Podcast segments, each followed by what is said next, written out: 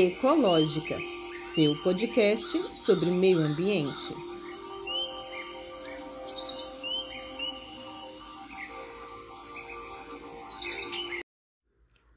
Olá, sou Tatiane Costa e este podcast irá explicar, conversar, debater e te atualizar sobre todas as questões acerca do meio ambiente. Sejam todos bem-vindos e bem-vindas.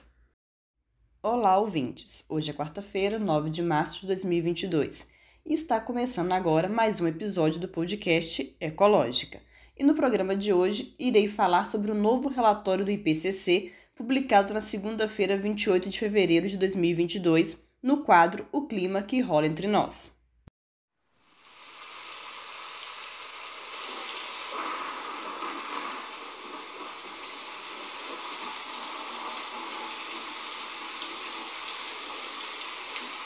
O clima que rola entre nós. Um quadro sobre mudanças climáticas do podcast Ecológica.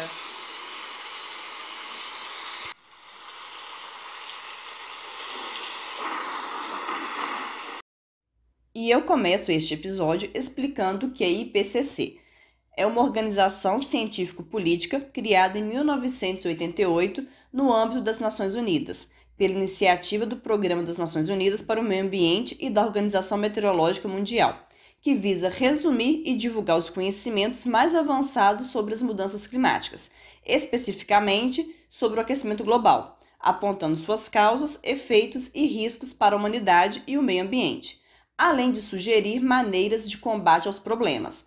O IPCC, cujo significado da sigla é Painel Intergovernamental sobre Mudanças Climáticas, ele não produz pesquisa original, mas reúne e sintetiza os dados, as informações e conhecimentos produzidos por cientistas de alto nível independentes e ligados a organizações e governos. E na semana passada, na segunda-feira, dia 28 de fevereiro, foi divulgado o seu mais novo relatório sobre as mudanças climáticas.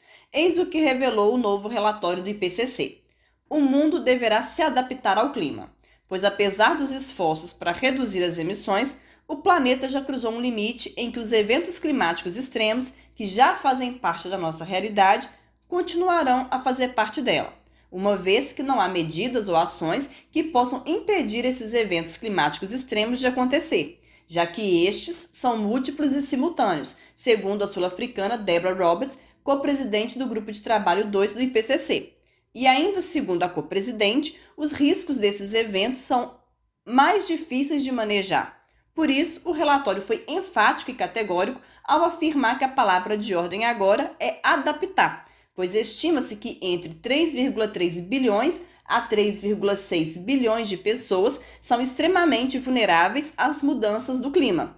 Lugares mais desamparados, onde a mortalidade decorrente dos eventos climáticos extremos foi 15 vezes maior, na última década, quando comparados com regiões mais adaptadas. No entanto, há como impedir o agravamento e a intensificação de tais eventos. Na verdade, impedir que esses eventos se agravem e intensifiquem é uma questão de sobrevivência das espécies, inclusive da nossa. Pois na fala do biólogo marinho Hans Otto Portner, que copreside o grupo 2 do IPCC com a Deborah Roberts, abre aspas, há perdas e limites naturais que não podemos atravessar, assim como não cruzamos o sinal vermelho nas cidades. Fecha aspas.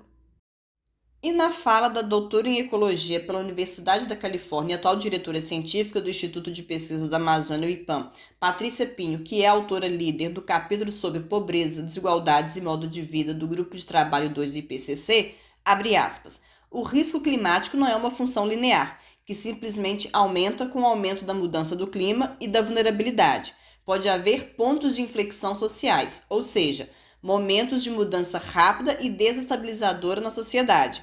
São limites críticos nos quais uma pequena perturbação ambiental pode transformar significativamente ou alterar qualitativamente o estado ou o desenvolvimento de uma sociedade. Fecha aspas.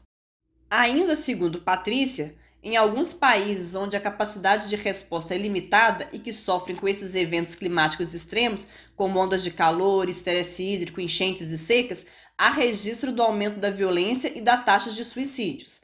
E não para por aí. Ainda conforme Patrícia, abre aspas, globalmente as populações mais atingidas estão no hemisfério sul e têm cor, gênero, idade e etnia. Fecha aspas. E ela acrescenta dizendo que nem mesmo o aquecimento global é igual, pois o planeta está um grau e meio mais quente. Porém, em regiões da Amazônia, isso pode significar 4 graus mais quente. No Ártico, o aumento da temperatura pode ser de 7 graus, ou seja, até o aquecimento global é desigual. Existe desigualdade até no próprio aquecimento global. Nem todas as partes do globo estão aquecidas a um grau e meio. Por isso que precisamos impedir o agravamento e a intensificação dos eventos climáticos extremos. Do contrário, o cenário será catastrófico, conforme alerta o próprio IPCC. E a forma de impedir tal situação é com a redução das emissões dos gases do efeito estufa, é através da proteção das nossas florestas, é plantando mais árvores, é tendo um consumo consciente e responsável, é investir em uma matriz energética de fontes renováveis, enfim, é ter uma agenda ambiental que avance em mudanças climáticas, que seja sempre atualizada e que seja cumprida, e que esteja contextualizada né, nesse âmbito das mudanças climáticas. E agora, diante do alerta do IPCC, sobre a necessidade de adaptação, então precisamos de estudar, planejar, elaborar e executar medidas, ações de adaptação para se evitar perdas e danos das populações, em especial das mais vulneráveis.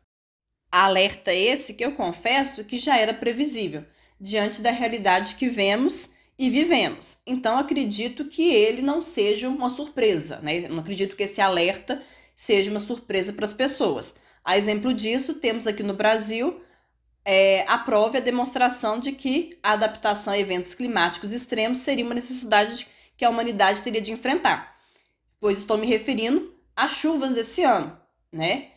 E fazendo uma comparação, a gente pode buscar em janeiro de 2020, né? O município de Raposo sofreu com uma enchente histórica e agora, em janeiro de 2022, o município voltou ser atingido por enchente, ainda mais devastador e muito pior que a de 2020. Petrópolis, também no Rio de Janeiro, sofreu com inundações e deslizamento de terra bem devastadores e severos em 2011.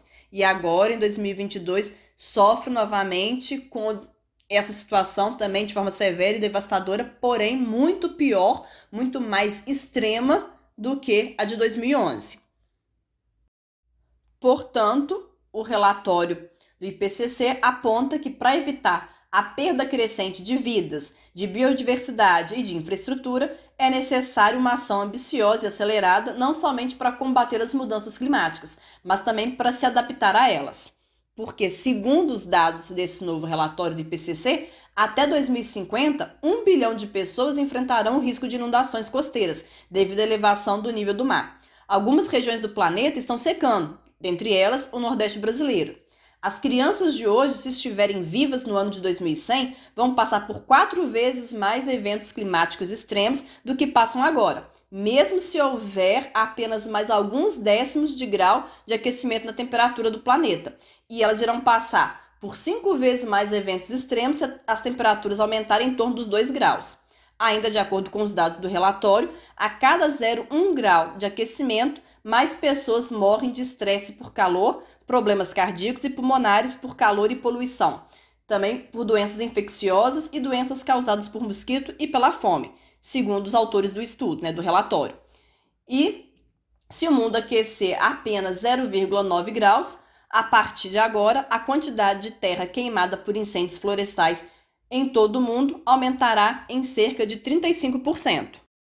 Então, assim, os dados só reforçam dois pontos que já sabemos, que são a necessidade de combater as mudanças climáticas, freando as emissões, e não só freando as emissões, mas também tendo uma agenda ambiental contextualizada e atualizada nesse âmbito das mudanças climáticas, né, investindo em matrizes energéticas de fontes renováveis, protegendo florestas, né, enfim. Então, as necessidades de combater as mudanças climáticas e também a necessidade de adaptação, Porém, a adoção de medidas de adaptação não será fácil. Não será uma tarefa fácil porque isso exige, primeiro, reconhecer que a mudança climática é real e que os impactos decorrentes dela já estão acontecendo. Segundo, porque exige investimento em medidas de adaptação e resiliência, e nem todo país tem recursos financeiros para investir. Mas aí entra aquele acordo do financiamento dos países desenvolvidos em 100 bilhões de dólares por ano para os países mais vulneráveis à crise climática lá falado na COP. porém tal, é, porém tal acordo ainda não saiu do papel.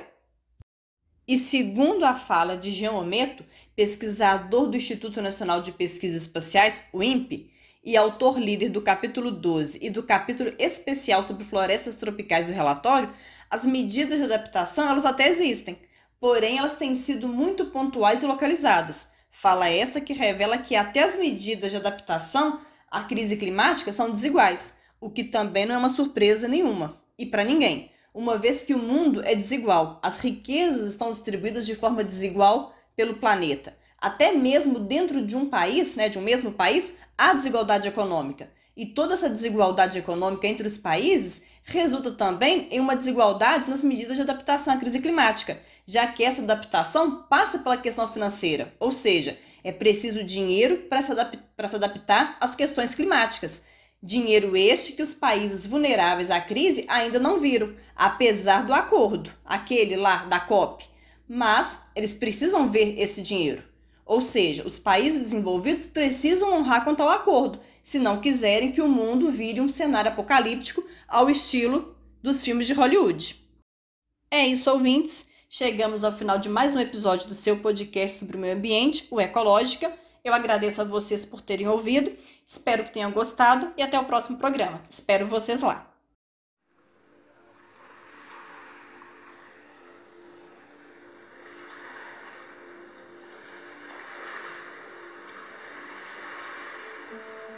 Ecológica, seu podcast sobre meio ambiente.